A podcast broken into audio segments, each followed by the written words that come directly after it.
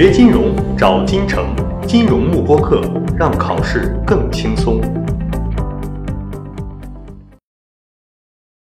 嗨，大家好，欢迎来到我们 CFI 小白课之证书普及课。今天想和大家聊的一个内容就是，为什么很多人考完 CFI 之后又选择了考取 FAM？首先，这两个证书它都是我们金融领领域里面非常高端的两个证书。这两个证书它并不是一个排斥性的一个证书，反而是一个互相互补的一个证书。第一个原因就是这两个证书的一个方向不一样。我们的一个 CFI 的一个学习过程之中，更多的是学习怎么做这样的一个产品类的一个投资，包括。啊，这样的一个资产配置，而我们的一个 farm 学习更多的是学习怎么样去控制这样的一个投资的风险、市场风险等等。所以，当你学会做投资的时候，又知道去如何控制风险，才会让你的一个收益能够保持一个比较平稳、比较最大化的这样的一个收益。所以，很多的一个同学在学完 CFI 之后，还会再考虑考我们这样的一个 farm 证书，这是第一个因素。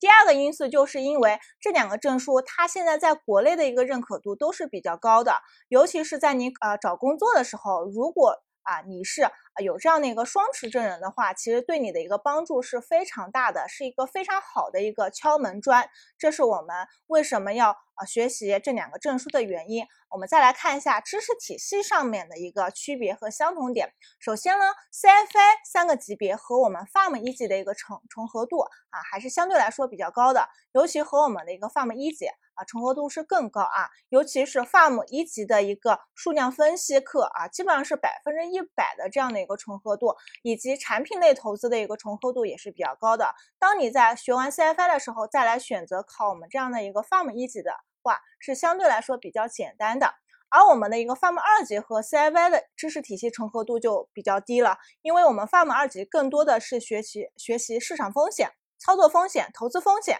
信用风险等等啊，这些内容在我们 CFA 里面都不会过多的一个涉及到，所以当你在学习 FAM 二级的时候，会觉得你又是进入到了一个新的一个领域的一个学习，会掌握更多的一个知识。回过头来再来看一下你整个曾经学过的一个知识体系，会觉得你是更完备的这样的一个体系。啊，所以对你整个的一个金融学习会起到一个进阶和升华的一个作用，这也是为什么很多同学就会选择同时在考这样两个这证书的一个原因。那么今天我们的一个话题就到此结束，谢谢大家。锁定金城教育，成就金融梦想。更多备考知识，请关注金融慕播课。